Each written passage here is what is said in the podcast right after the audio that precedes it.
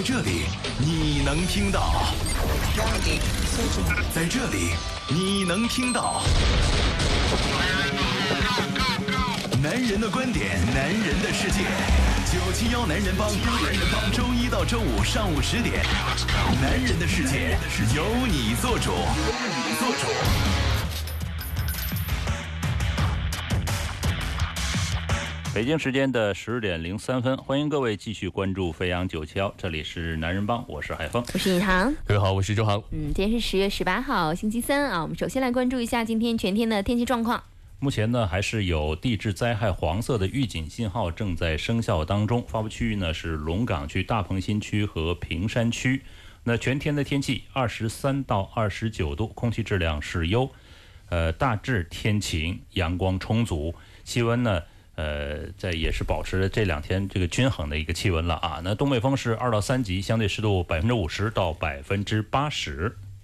好，这是全天的天气状况啊。今天呢，我们依旧有一个互动话题，想跟大家来聊一聊，同时呢，有礼物送给大家。嗯，呃，那来自这个鹏鹏平进口提供的两个颈枕，一个抱枕啊，这个会送给各位。嗯，那今天的话题呢，其实呃跟各位呢都息息相关，而且这有点儿就挡不住的这个趋势已经滚滚而来啊，而且是在今年范围以内啊，发现越来越多，就是这个自助型的购物店。嗯，是，呃，好像我们广内集团楼下之前的那个，算是我们见到的。第一个啊，对，最自助的了。对，呃，之前我们好像从来没有见过这种自助的。开始呢，我大部分都是从新闻上面来听到，听到现在阿里啊，嗯，可能京东啊，可能都在布局这种无人超市啊，无人超市之类的。但是当它真正的走进我们身边的时候，也是在一眨眼之间啊。哎，现在很多大街的小巷当中都会有这种无人的值守的叫自助的商店。呃，比如说更早之前，我看到那种无人自助的 KTV，一个小玻璃房子。嗯，是。啊，对，最最早的还不是这个，最早的是拍照无人。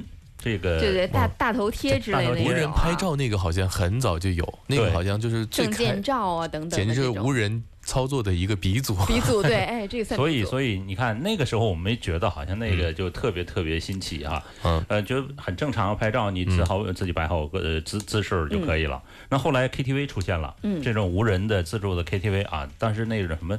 那个抓抓抓什么那个玩具，那那不算吧？那不应该不算。不算。这 所有的游戏机都是无人的，就是 没有人教你玩，好吧？那呃，KTV 就就出现了。我开始以为会有很多年轻人会进去，嗯。后来我仔细都是男士是吗？呃，中中年人，一般都是可能就陪自己的妻子啊逛街的时候无聊，无聊的小孩啊，或者对家里的。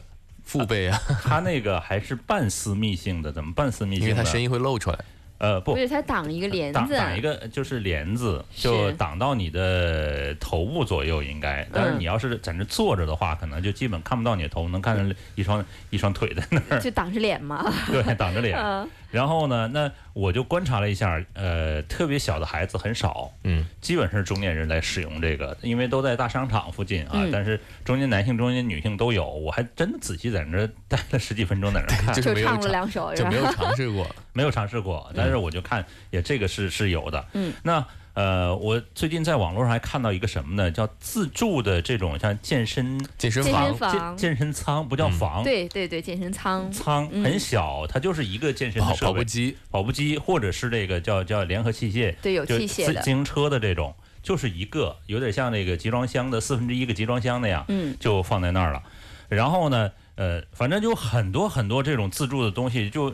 就很快的就出现了，包括这个无人餐厅，我相信在深圳应该是很快就会有。嗯啊，其实现在餐厅已经开始半无人了，就是你开始点单呐、下单啊、付款啊，全部都是可以从一个这个微信端开始操作，然后只是有一个人给你端上来。其实端上来这个事情很好解决呀，找机器人是吧？对呀，对呀，炒菜也用机器人算了。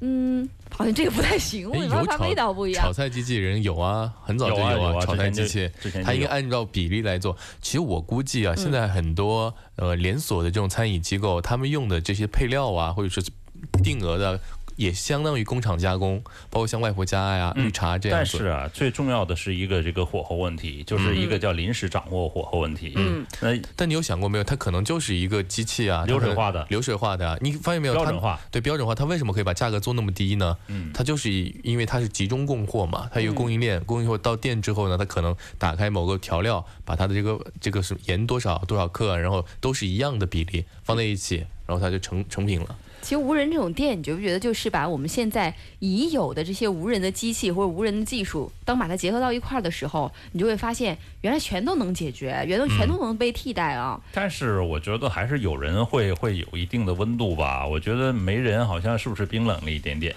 就像那个我，我觉得这种便利店呢，我就稍稍会觉得有点冰冷。嗯，就你进去之后，其实你看到的所有的一切，你也会觉得是熟悉的。比如说咖啡机，它本来其实也不用人呢。嗯，但是你在你家里楼下的便利店，你跟他说我今天要一杯咖啡，但是谁愿意二十四小时给你值守啊？这个二十四小时你可以随时进去。对，它相对来说，现在很多便利店二十四小时的呀。我知道，就是就是说。这个对于人工来说是挺痛苦的一件事情，是后半夜的时候，它等于说是可以节省人力的成本嘛？对，在某种意义上来说，那确实，但是我们体验过这个无人商店之后的这个用户体验呢，我觉得现在还没有达到那种指哪打哪的这种地步，还是指哪打哪是什么样的地步？比如说我去人工的话，我可能直接跟他说我要某某东西，他会直接帮我递过来，但我那个无人值守我还得自己找，其实找是一个挺费劲的过程。包括我那天我想找某某口香糖，我就。几乎所有的商品我都看了一个遍，发现没有。对啊，这种你然后发现在门口，人出去就是这个习惯。他有两种情况，就可能你最后能找到，那也算好的；还有可能就是找不到，因为没有人提示你这到底有什么商品，所以这是一个用户体验的缺失，因为你必须得自己找这个东西。其实周航这个很好解决，他在那店里有个找货机什么的，对对对，点击，然后那那就亮光然后它就蹦出来什么的，蹦出来，弹出来，能不能直接播了？射出来。那它它就会有个提示，这个其实很好解决。其实我们今天是想问的是，这些自助的东西各位都尝试过吗？它给你带来的体验是什么？嗯，是方便还是像周航刚才说的，其实还是不方便？嗯，比如说那个我找一个口香糖，我找了半小时之后出去了，人生半小时就浪费在这上了。实际上，他那个口香糖还真就可能就没有那个品牌的。嗯，然后那。这个就是用户体验就很糟糕，是，而且一般现在这种自助的便利店还是尽量做的小一点，因为这个可以在城市的很多角落放着。嗯，但你小的话，东西就一定不是全的。哎，当你需要买一些就是可能比较不是特别常见的那几个品牌的零食或者是这个生活用品的时候，你还是需要去大的超市。一号解决啊，比如说它有各种管道，嗯。然后输 输送过来是吧？以后就跟运电一样，这个太科幻了。然后运个口香糖过来，这个倒没有，加钱呗，只是想象啊。嗯。所以呢，就各位也不知道有没有尝试过啊？反正我是楼下那个，我去看了一眼。我也去看了一眼，就没进去是吧？呃，对，就是我，因为我觉得呢，还是麻烦，要扫码，要什么的。对对对，因为它的这个前期你需要有个验证的过程，你要先注册它的会员。我某种意义上来说，我觉得其实它这个做法跟我们之前的快递箱其实有一定的。呃，相连性啊，它它基于什么呢？它成本还是蛮高的，它要无人值守，还有空调的架设、电的费用。它某种意义上来说，现在在吸粉。它有你的用户基础之后，像快递箱，嗯，它之前它其实就在做一个公益的事情，相对没有像收快递的人收钱嘛，可能快递小哥向他收费啊。但某种意义上来说，它还是现在成为了我们每个手机上都会有的一个客户端。对对。那这样的。用户的活跃度对这个品牌来说是非常有益的。嗯，但是就是他之前的这种就阻止了我的脚步。我上去看了一眼，我觉得哎呀太麻烦了，我就算了。所以你看，就是以后他把移动终端的设备做得越简单，可能对用户来讲就越方便。我就觉得移动终端嘛，你像那些垃圾软件不用，你像这种 app，你你你装在上面啊，我我倒觉得这个就方便了我的使用。我只要稍微注册一下就可以。OK。其实我们回过头来想，那种自动售卖的这种饮料机，我觉得这种模式。简单一点，相对来说你会使用对吧？因为它的产品本来就少，而且操作也简单，操作也简单，而且你用这种微信啊、支付宝都行。嗯，这种方式单一的类别进行这个小区分，我觉得可能会合适一点。比如说你这个饮也有这种零食机，对吧？有有有，对呀嗯。所以我觉得这样的方式会不会更加好一点呢？嗯，所以你看，其实这就是一个整合。那原本我们零食机啊、饮料机啊、咖啡机啊，包括现在打果汁的这种机器，全都有，也都是自助的。然后当把它整合成一个小房子里面的时候，你就不愿意进去了。这个是为什么呢？因为它的门 门槛高呀。嗯啊，首先它的门槛真的挺高。我们我们是说物理门槛哦。第二个呢，就是你要注册。为什么很多人不愿意去做？就是因为这一步嘛。你要注册，你也因为我们现在在互联网社会当中也非常了解，就是我注册他的用户，其实我也成为他的一个流量。其实这个发自内心是抵制的，对吧？因为你还是不想成为无缘无故就成为别人的流量。当然说你也不会少什么，但就相当于地铁扫码一样，嗯，像给给你扫码，你还是拒抗拒的，对吧？对对对对。这个不知道怎么解决，也不知道各位的这个体验是如何的。各位可以通过九霄男人帮的微信公众平台来告诉我们，你是否尝试了这样的最新的自助的这种方式。嗯，那。呃，尝试的这种体验是好是不好，都可以告诉我们啊。其实未来的所有的新科技都在一步一步朝我们走过来啊。我们也其实也是一点点在接纳、拥抱这些新科技，但是希望我们的生活能由于这些新科技变得更美好。马上听来一首歌曲，呃，来自许巍的《完美生活》。那等待着大家的留言，我们一会儿再见。九七幺男人帮，关注我们，畅谈观点。男人的世界由你做主。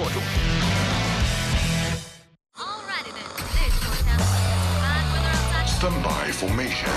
男人车世界，车世界。今天进入到男人车世界，首先来关注到昨天汽车市场的一个大事情啊，就是沃尔沃旗下的高性能子品牌 Polestar 北极星是正式的发布了。然后发布了一款车叫 Polestar One，呃，这款车是一个混合动力的高性能的 GT 轿跑，啊，最快可能会在一九年量产。它的外观呢，其实也蛮不错的，像有碳纤维的车身，还会有相较于传统车身减重了大概两百三十千克，而采用了 Polestar。自己生产的高性能的悬挂和卡钳的系统，综合动力达到了六百马力，综合扭矩达到了一千牛米，好可怕啊！感觉好像很久没有看到这样的数据了。对，而且这个车看起来还挺好看的，它其实有点像沃尔沃家族式的设计，然后用到了一个两门轿跑版的车身的造型上。嗯，它会稍微有点像 S 九零的 Cop 啊。那现在看到这个动力跟三个神车还是有一定的差距的，但是它续航确实是有一个很大的提升。对，三驾神车跟大家介绍一下为什么。要说三驾神车呢，就是奔驰的 AMG、宝马的 M Power，还有奥迪的 RS，这是三个德国品牌当中的高性能版本。那沃尔沃呢，现在为什么要做北极星这个子品牌呢？其实也是想对标这三大呃品牌的。高性能版本啊，是，但是它不用沃尔沃的车标哦，它就是用它的 Polestar 的这个新标。对对，这个标其实就像一个呃北极星的样子吧，然后一个星星的样子啊，然后也是呃标榜自己的身份。就像尹航刚刚说的一样，最特别的地方就在于它和其他的品牌不一样，因为至少其他的三驾马车，它至少还会有原本的自己的标识。对，但现在它更加的彻底啊，完全的就是把沃尔沃的那一套的呃。这个标识全部都放弃了，嗯，就是脱离开来了。但是这个车出来之后呢，我的感官是，它可能是为了展现自己的实力，而并不是说特别特别的量产来就提升它的一个产量。这个你说对了，量呃就是亮一下肌肉而已。它它最打动我的就是两个字嘛，限量。女生最受不了这两个字了，一看到限量就很想买，限量就一定要买是吧？嗯，确实，它这个可能会在一九年在成都正式生产。呃，该该车的年产量限量是五百台，这还是。蛮少的啊，赶紧！哎呦，你看看女生的这个本性暴露出来，价格还可以吧？然后十五万欧元，约合人民币是一百一十六点六万元，不太可以吧？都都啊！你想一下啊，一九年的时候，这个全球的这种新能源车的发展已经到了一个新的阶段了，对，而且。呃，更接近二零二零年，那这种叫限排量或者是限这个呃油耗的这种车啊，可能会就是这种政策可能会陆续的出台，是更接近那个节点啊。对，所以我倒觉得你这个一九年才出来，你不如明年出来，还我觉得还有机会，嗯就上路一两年。说得好，他其实也想快，但关键在于他现在他这个工厂都要到一八年年中才能建成投产，是他工程还在建设当中呢，所以你现在等于说 房子没装修往里住。哦对啊，还别说车啊，现在连生产车的设备都没有。嗯，对，呃但是这不管怎么个概念已经出来了。嗯，对，不管怎么说，这个确实很漂亮的一个数据啊，这个祝你好。祝你幸福哈。呃，呃这个车系列确实也不像之前这个沃尔沃啊，想要进军高性能品牌阵容的这个时候的小打小闹，他觉得是一个独立的发展空间，嗯所以应该也是想要施展拳脚的一个空间了。而且它和我们之前说到的三大高性能品牌最大的不同在于，它树立的是一个电气化的项目。哎，啊，它将告别传统的这种燃油发动机，呃，至少也会采用插电式的混合动力或者纯电动的系统。所以这也是它和梅赛德斯的 AMG、宝马的 M 和奥迪的 RS 最大的不同了。嗯，它其实除了对标这个三大神车之外，嗯另外还有像宝马的 i 系列等等，像特斯拉等等新能源势力，嗯也是在它的竞争范围之内了。所以它的野心相对来说还是蛮大的。必须大呀！未来的话，可能在这种高性能的粉丝当中，又会有一个新的品牌了啊，就是这个 Polestar 啊。我觉得是对的，这条路走的是对的，我同意了。好像也不太用经过我的同意啊。不是，你能交点预付款吗，这位小姐？你可以不是我我我可以收。我交给我们两个。然后我们先把那个、先把那个厂建好啊，呃，接下来说一说这个雷赛德斯啊，呃雷克萨斯呃雷克萨斯啊，雷赛德斯。啊，sorry，说错，呃，雷克萨斯啊，嗯、这次确实是因为这个神户制钢这个问题，其实我们之前提了一嘴啊，我们嗯继续来看看这个问题出现在哪儿了。其实这次还是蛮令人惊讶的。之前其实我们也探讨过啊，日本制造在高田气囊问题出现之后呢，神户制钢的造假问题又让日本的制造业成为了舆论的漩涡。那这次事件呢，我觉得影响力还蛮大的，嗯包括丰田、通用、马自达、斯巴鲁、日产等一些日本汽车厂商呢，都受到了波及。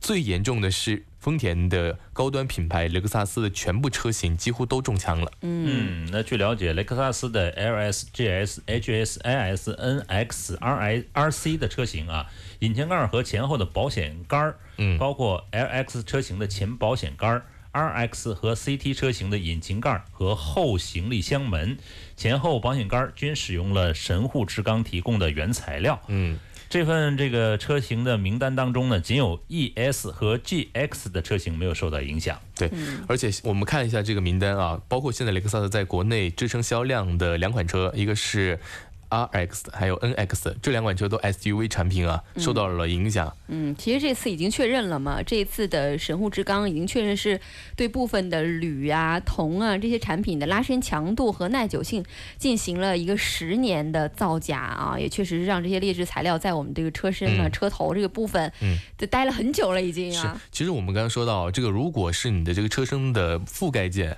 其实问题还不大，影响安全还不大。就是腐蚀了，腐蚀可能就不好看，不好看但如果是悬挂件的话，包括你看汽车悬挂的这个铝锻造的件出现了这种呃疲劳断裂的现象，那一旦在高速状状态下断裂的话呢，一定会导致车毁人亡，所以这就很危险了。嗯啊，所以这次的这个神户制钢的造假问题呢，如果把它的不好的这些材料用到了这些关键的这种安全性的，像悬挂的这些部件上面，那就是一个很严重的事故了。嗯，包括这次雷克萨斯大型的这个受受到波及啊，也会让很多人对这个品牌稍稍还有一点心悸。就之后大家还会不会如嗯以前那样热爱这个品牌啊？包括以后我们还会不会对这个所谓这个他们的工匠精神那么那么的认可啊，认不认可？嗯，都产生了一个怀疑。产生怀疑、啊。好，接下来看看到的这个是一款新车上市了，二零一八款的东南的 DX 三正式上市，售价是六万七千九到十万五千九，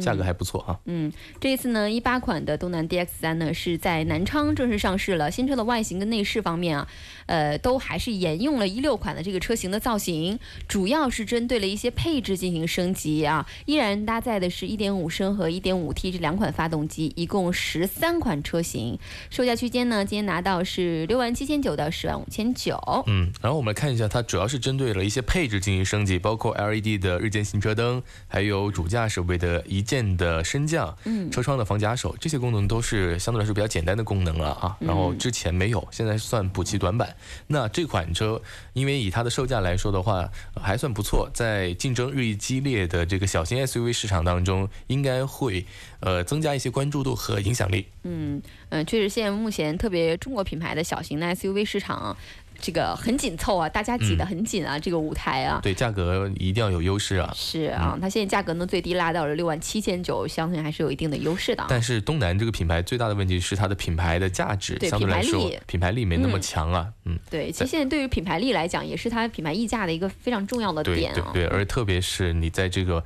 越来越便宜的汽车的小型 SUV 领域啊，你这个品牌成为了一个非常重要的要素，大家都是六到十万元，嗯那如果你是相对来说一个比较大的品牌，哪怕是国产品牌，包括像吉利呀、嗯。广汽啊这些品牌，相对来说就会更加有优势了。其实很多小的品牌，它的解决方案就是找一家这个合资，呃找一家这个国外的品牌，嗯。就是已经立得住的品牌，作为一个合资嗯的厂，然后来呃制造的汽车。一是引进技术，二是引进这个品牌的价值。是东南汽车厂之前有合作伙伴是三菱，嗯。啊、东南三菱，但现在呢，因为种种原因吧，现在这个合资的这个已经取消了，离了。啊，已 就是 这之间已经出出出现了这种分开，所以现在他就没有合作伙伴，嗯在技术技术上面呢，还是比较令人担心的啊。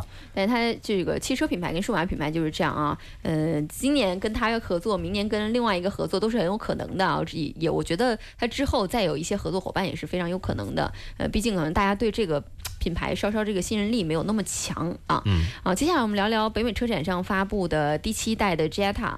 对，呃，这一代捷达，呃，可能会在一八年的一月开幕的北美车展上全新首发。嗯，那说到捷达呢，其实就是国内的速腾了。对对对对，呃，因为国外它叫捷达啊，在国内叫速腾。那我们现在说的是国内的速腾，也就是说即将换代的速腾。嗯，那这一次新的速腾呢，马上就要采用 MQB 平台的基础来打造。那参考我们看到的实车谍照上来看，其实这款车有点像最新的大众最美的那个 CC 的继任者 Art On 的这样的一个设计语言，其实看起来还是蛮好看的。嗯，它一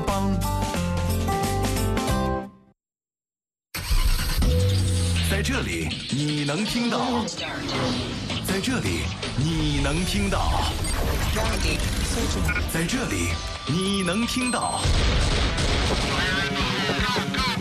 男人的观点，男人的世界。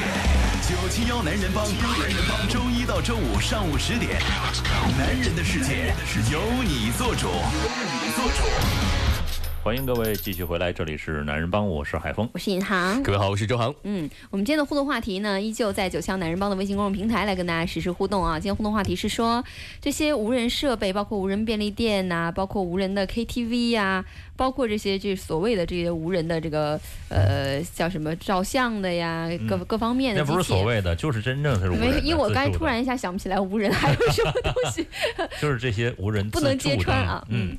呃，包括健身舱，健身舱好像目前为止还没有见到啊，但是我是在呃，我见到了广告，哎对，哎，你也见到了广告是不是？然后媒体端也见到，就他现在那个广告都确实是铺天盖地的啊。嗯，我觉得蛮方便的，我不需要，因为因为身材的原因不需要看别人的眼色，但是健身的话，那可能需要专业的指导，会不会需要它？是器材，对啊，它它只是器材嘛。如果你没有专业的指导，你一个人可能会用会不会用错方式和用错方法。它里面一定有这样的指导是吧对对对，就是说一个流程的。然后你一进去就有一个视频的机器说：“你好。啊，胖子，而且呢，其实健身有一个要点呢，我觉得是这样子，必须有人督促你。如果没有人督促你的话，你要靠自觉去走到共享的这种自动健身舱的话，就我觉得难度还挺大的。哎，有人督促其实也没有多大用处哈。我我真的我办了健身卡，，或者说你对啊，你比如说你交了钱，你交了大概四千块钱，你不去，你不去的话，你这个钱就没了，半年之后就没了。我跟你说，这就是用钱来督促你。你说你使用的价值有多少？没有多少，但是用钱钱来限定你。我曾经就想过，我用钱来框定自己，嗯就想说我花这么多钱了，我一定舍不得。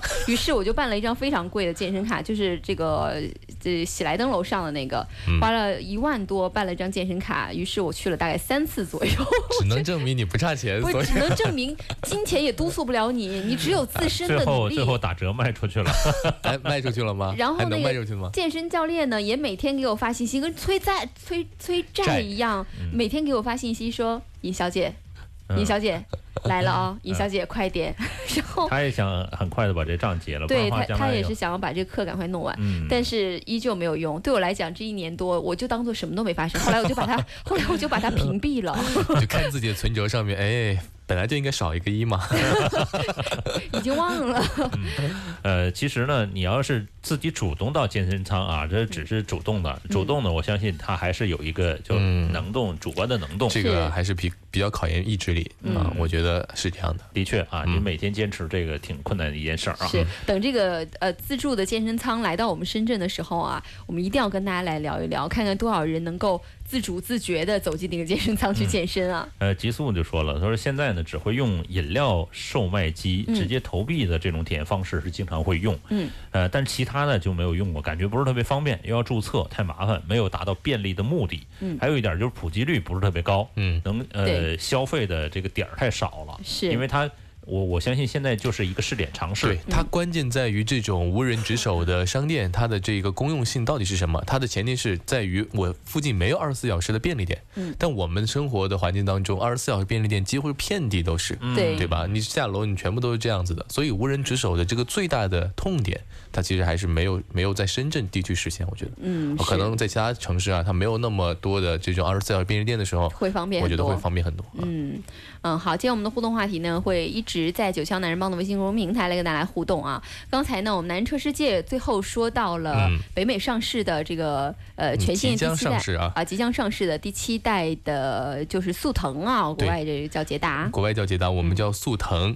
那么刚刚说到了这个造型，造型很漂亮啊。我们来说一下，它会有一个六边形的大尺寸的进气格栅，还会用这个黑色的涂装，呃，然后再看到它的整体的造型呢，还是营造了一种运动感。那我们来形容一下呢，其实有有点像现款的奥迪的 A 四比较相似，还是浓浓的大众的味道啊。嗯，那全新的这个车型呢，是侧身改变是最是明显的。相比现款车型，整体的侧身看上去就是很扁，然后很嗯修长的一个侧身，嗯甚至有一点点这个四门 cop 的这种造型风格，嗯而且尺寸也是有望超越现款的车型，就能实现一个更好的一个乘坐空间的表现啊。嗯，然后再来看到它可能还是会有像 R Line 这种运动套件，再加上它的性能版本叫做 GTI 这样车型的出现啊，发布的时间可能会比普通版本推迟一年，那最晚呢可能会在二零一九年正式发布。那么根据大众此前的新车计划呢，全新的捷达，也就是我们的速腾，可能会在呃国外的话会在十二月份，今年的十二月份投产，那可能正式上市的话会到明年初，那到国内的话呢，可能要等到二零一八年、一九年才可能正式上市啊。嗯，但是我们会在这个一八年一月份开开幕的新一届的北美车展上，能先看到它了啊，所以嗯，我们造型啊，对我们也期待一下，很快了。因为这款车未来出现之后呢，肯定又是一代神车，因为现款的速腾的销量就非常好。是你想它多少年了？可能已经有八九年了。这一款这一代的速腾一直销量呢都是在紧凑级车身里面一直就要排前十的。但是速腾的断轴门还是有依旧存在吧？呃，断轴门的话是它的前期车型，后期车型因为导致了这个，因为它用到了这个非独立悬架的后悬，导致了出现一些断轴的事故啊，嗯所以它进行了一个召回，召回之后呢，它用到了好像打补丁的这种方式。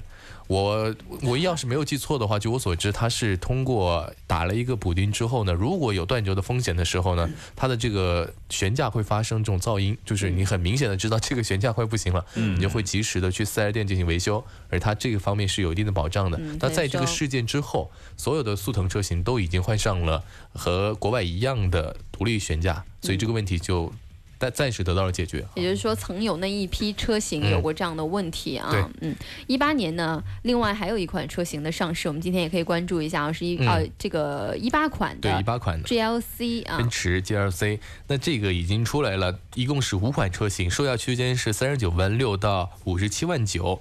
那相较于一七款的车型，主要是在配置方面进行了一些升级，而且部分车型的价格还有所上涨。哎，目前看到呢，这个一八款的奔驰的 GLC 内饰部分确实是没有什么太明显的变化啊，主要是针对配置进行升级。那也现在加了全新的 CarPlay 的手机互联，另外呢，GLC 的四百的四驱动感型是配了一个轮圈，升级为了一个二十英寸的轮圈，就这些改变啊。对这款车，其实刚刚我们说到价格还有所上涨，因为这款车正前是不愁卖哈，不愁卖啊，当年还是以加价的形式在销售呢。那现在呢，进行一个小幅的升级，竞争力就更强了。那么继续往下看啊，这个新款的凯迪拉克的 XTS 将会在十月十一月五号正式亮相。嗯，很快了啊，主要是它整个外观还是有一些调整的，所以让很多喜欢凯迪拉克的这个 XTS 的朋友还是可以关注一下啊，长相变了。对我们从现在拿到的图片上来看呢，它的前脸采用了凯迪拉克的 CT 六的前脸设计，就是它会有一个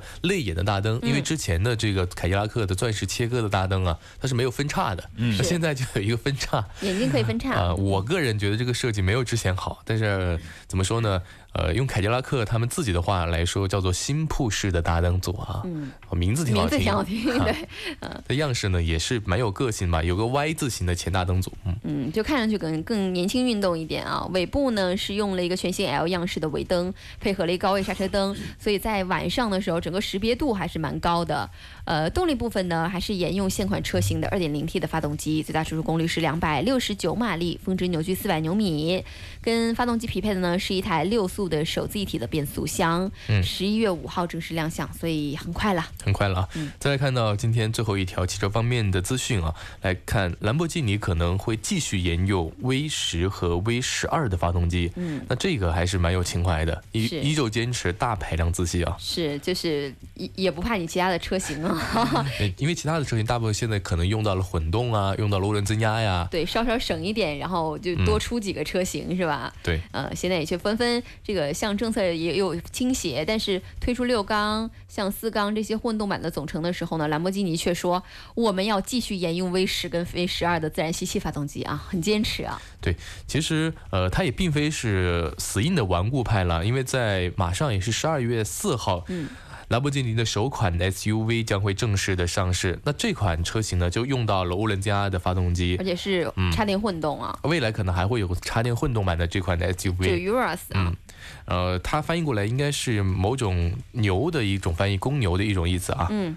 然后我们再来看，那它还同时表示呢，它一定是最后一个采用自动驾驶的厂商，就是它在这个传统大排量自然吸气，还有就是呃驾驶乐趣方面。他觉得一定要坚守到最后啊！对他已经坚守他的这个这么强大的这个发动机了，他就是希望能给人人们提供更好的一个这个操作感、操纵感，给你开车的乐趣嘛。那然后你还自动驾驶，嗯，很很可怕的。所以当然就不行啊！是，呃，挺倔强的兰博基尼。在现在的车坛里面，算得上是一股清流啊。嗯，哦，我们也不能说支持这样的事，因为它确实在跟主流相逆的在进行一定的这种发展。嗯，包括现在大家的主流都是用混动啊，减轻排放啊。嗯，但它作为一个超跑呢，确实有资格这样做，因为确实购买它的人也不会很多，然后它也是一个特立独行的存在啊。但其实它也是一个试验，就是它的混动也是一个试验，因为呃，这种电池包的重量对于一个超跑来讲还是挺不利的。对对对，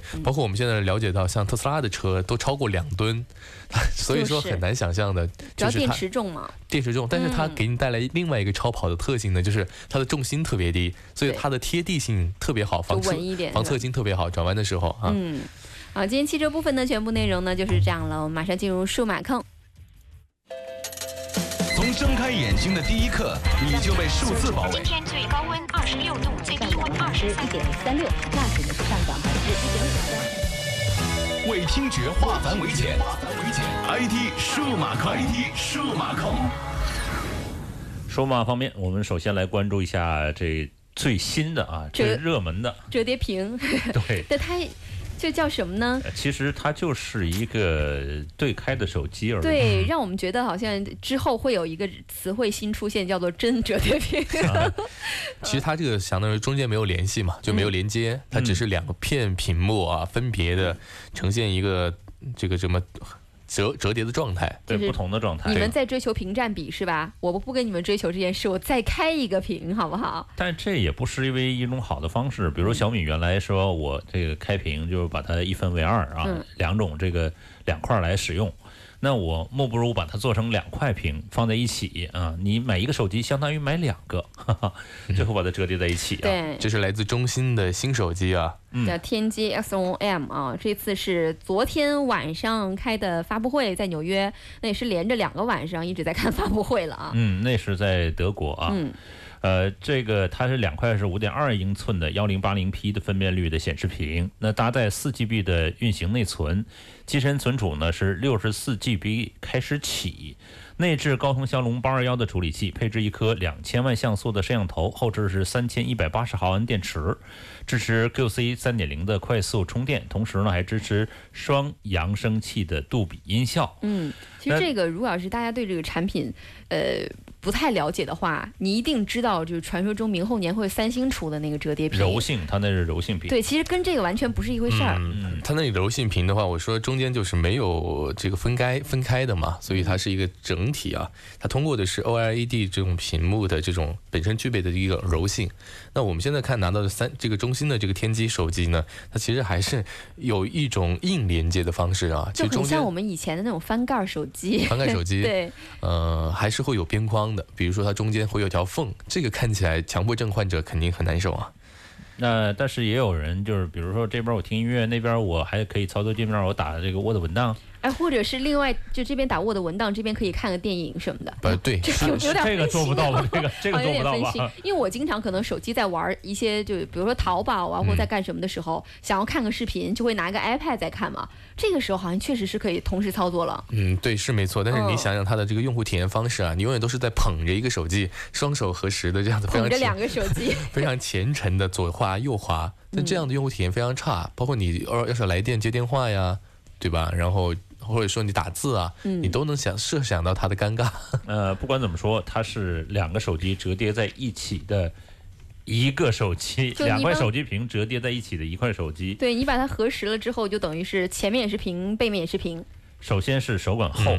然后呢，前面也是屏，背面也是屏，这手机套不好做啊。而且某种意义上来说，我看了它一些应用的优化，其实没有优化到一起去。包括两个 App 的这种应用，它只是分开，等于说有个双开模式，就各自运行各自的，它也没有集成到一起。嗯，啊，我觉得这种，而且你如果播放视频的话，它这样合在一起的比例呀，也不是十六比九，所以也很尴尬。嗯，中间一条缝，所以。存在的利益是什么？我其实到现在为止，我觉得还是画上一个问号的。主要就是这两块折叠屏，但是想跟大家讲的是，这一次这个上手体验呢，除了这个单屏模式之外，它支持双屏啊、延展啊、镜像三个模式嘛。但是在单屏模式下，它主屏是正面带听筒的摄像头的那一块，背幕屏幕是没有办法显示的。也就是说，在单屏模模块下，就真的是只有一个屏幕能用啊。嗯，呃，不管怎么说啊，这款手机呢。起码做出来了，而且它这个它这个两块屏它不是一样宽度的，你知道吧？它一块薄一点，一块厚一点。对对对，不是一样厚度。一块就是一块屏，另外是一个带主机的屏。你知道，你知道有点像什么吗？之前任天堂的一个游戏机其实就是这样设计的，超级像的，非常像。它有两块屏，上下两块。你点醒了我，我昨天看的时候我就总觉得。好像像一个我曾从你手里拥有过的一个东西，好像是熟人啊，对，好像是熟人啊。呃，不管怎么说呢，它这个机器配置还挺好玩的。它这个呃电源键呢是支持指纹识别的。哎，我不知道为什么其他的手机没有考虑这个电源键支持指纹识别。那你放在后面，不如放在电源键上。嗯，我觉得会更舒服一点。因为它这个指纹识别相对来说还是有一点技术含量的，因为电电源键肯定是松动的嘛，它可以摁点摁啊。所以所以这个算是一个亮点。嗯，它能够。包括之前我们还大胆的猜测，这个 iPhone Ten 它的这个指纹识别可能会在这个玻璃的呃这个苹果的 logo 上面，侧面或者是嗯，我觉得在 logo 上面的这个方案，其实我觉得还是能够接受的。我觉得 logo 上面有点太高了。不是 logo logo 不也是背面指纹识别吗？其实只是画了个图给你。对对。但前提在于它没有，它是不不违和的嘛，对吧？它的存在就觉得华为也可以啊，华为也可以放在它的 logo 上，好吧？但是华为没有这样做啊。他如果这样做的话，我觉得我也我就我我就原谅他之前像现在糖葫芦的这样一个造型啊，嗯，对吧？之前这个苹果还说可以出现在侧边，其实我当时还在想，我说侧边的话就是很容易误触啊，你手握持的时候一定会按到它。嗯嗯，的确啊。那电源键支持指指纹识别，包括这个 Type C 的一个接口，现在是比较流行的一个接口了啊，这个不会改变了。然后呢，那三点五毫米的耳机的接口呢是在顶部的边框上，那底部是扬声器。呃，因为双屏的缘故呢，这个机器仅配了一颗两千万像素的摄像头，这个就觉得。原来摄像头不重要，我们这次买的是屏，我们买两块屏啊不。是原来你说好的拍星星的手机呢？我虽然我现在用不上，但是我随时到了有星星的地方，随时拿出来，你看我能拍。我能拍星星啊！对呀我这次给你一个新的使用场景，他这次给我们了一个使用场景，让我们觉得好有意思。就是嗯他说我们建的镜面屏啊，咱们俩可以下棋呀，咱们俩把这两块玻璃屏打开之后，嗯你一块我一块，然后咱们俩镜面一显示这个棋盘，哎呦，我们俩可以下棋。现在关键是找棋友难啊，现在棋友都是阿尔法 Go。对，如果我们把这个屏一分为四的话，是不是还能打麻将呢？有能不能看到我的牌了吗？那个好像不行。这个脑洞大开啊！嗯，呃，其实呢，这个两块屏呢，就是这块呃这个机器的最大的一个亮点了。，对，那别的呢，其实也真的没什么好说的了啊。我突然想到，这款手机可以来个低配版，就只要送我们一个手机套就可以了。啊我曾经见过这种，就是两个一模一样的 iPhone 手机，嗯然后把它连一块连一块，然后一一折叠打开，不就是两块屏吗？对对，然后其实另外一块屏也确实还可以使用场景，就是对啊，也是聊也是微信啊也，是应用双开的呀。一样一样一样一样。其实我嗯最担心的是什么呢？它这样的机器的续航会怎么样？这是我最担心的。就不管怎么说，它毕竟是两块屏。嗯。呃，因为这个原来有有一个这俄罗斯那个品牌叫 Yoga 是吧？呃 Yoga，Yoga 应该是的，对。它后面可是墨水墨水屏墨水屏，对。然后呢，魅族做了一个画屏手机，它可是一块小屏啊，嗯只有这个指手指那么长啊，嗯不是是全手机的那么长。那它这个续航一定是一个问题，不知道这个接下来的手机的这种测评会怎么说它这个续航？我觉得你这个说到重点了，是不是你卖手机还配我一块充电宝？所以也不行啊。呃，但是这个手机呢，你能看到其实它的这个屏幕厚度，呃，这个厚度啊，虽然是厚，但是也没有超越就是。我们无法接受那种厚度吧，也就是说，我觉得它电池也不会说强到哪儿去啊。那两块屏，一天十充吧，准备好。呃，不管怎么说，我们没有这个真机的一个实测，只是凭这个这些数据啊来做一个评断，这也不是特别特别的公允啊。嗯等它这个呃真机出来之后，我们再做一个具体的一个评测啊。嗯，但是打游戏的朋友们，你们可以试着上手买这个手机了啊，因为另另外一边女朋友的微信可以一直开着，也不用耽误你们聊天了。另外一边屏可以打游戏啊。嗯，呃，另外有一个消息呢，就是 Surface Book Two 啊，这是呃呃发布了。嗯，那这算是一个呃这款产品的一个继任者啊。那它呢是应该是对标呃 MacBook Pro 来进行这个销售的，应该是这样啊。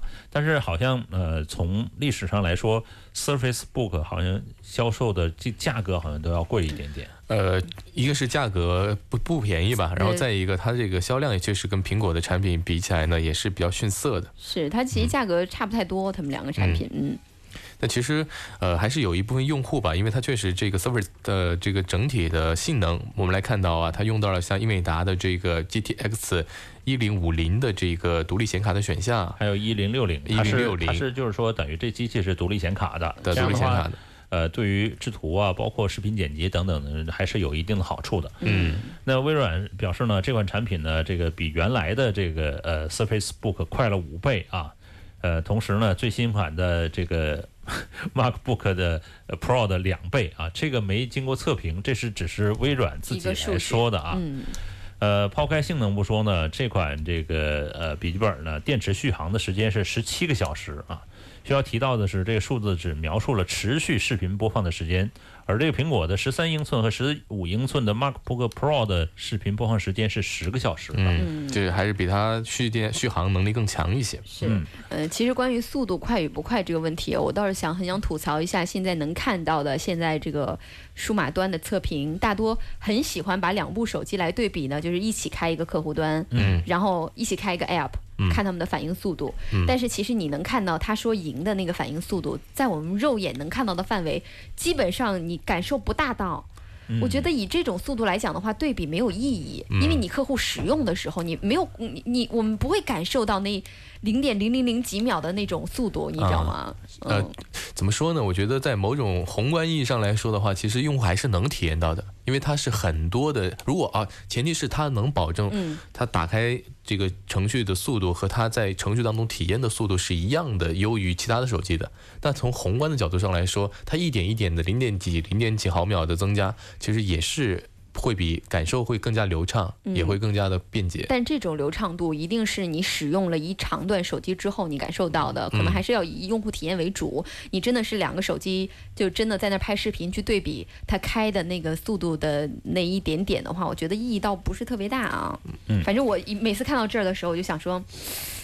哎，又来了，又跟我比这个，其实也是一个就给别人看的一个对比吧。对，咱们来看看华为，华为确认了这个 Mate 九 P 十系列升级 EMUI 八点零，呃，最快十一月底会这个发包啊，发这个数据包啊。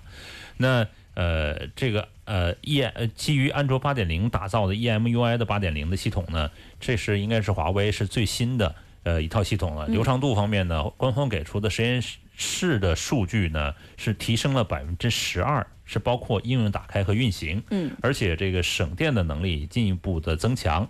新功能方面包括拍照的实时智能场景的识别、轻声耳语，还有智能分屏、呃投屏，包括这快速的交互翻译等功能。这按照这个计划呢，是在呃首发在十月下旬，那十月呃下旬上市的这个 Mate 十和十一月中旬上市的 Mate 十的 Pro。上面就会直接搭载这个 EMUI 八点零了。嗯，呃，不过呢，后续的一些版本呢，它也会呃陆续的跟进。值得一提的是，就是它每个这个手机品牌，比如说小米有小米的这个米粉俱乐部，这个这个华为有花粉啊，是已经开启了这个 Mate 九和呃 Mate 九 Pro 安卓八点零的。内测的一个招募啊，对，这算是一个粉丝福利。我昨天 Mate 十已经上手了啊，拿到了这个真机。那就跟大家讲一下这个拍照啊，其实拍照它最开始说这个神经网络的不就是可以识别你的拍照场景，然后给你提供一个很好的光、很好的颜色嘛？其实有点像什么呢？有点像我们现在拍照软件里面的那个调调色，比如说你按成实物，它会自动配一个色嘛？对，你按成人物，它会自动配一个色嘛？它那个非常像这个，所以就是他的意思就是说不用你再点击了，不用你点击。它自动识别，但是我觉得也仅此而已。但它准确吗？你确实这个此时此刻想用到这个场景吗？呃，是，它是它识别是非常准确的，特别是因为我当下在识别的时候，只能识别是场景跟人物啊，场景跟人物这两个，它反正它辨别的是非常快的。嗯，呃，好吧，以上就是今天这个节目的全部的内容了。接下来准备是美味乐翻天，我们明天再见吧，拜拜。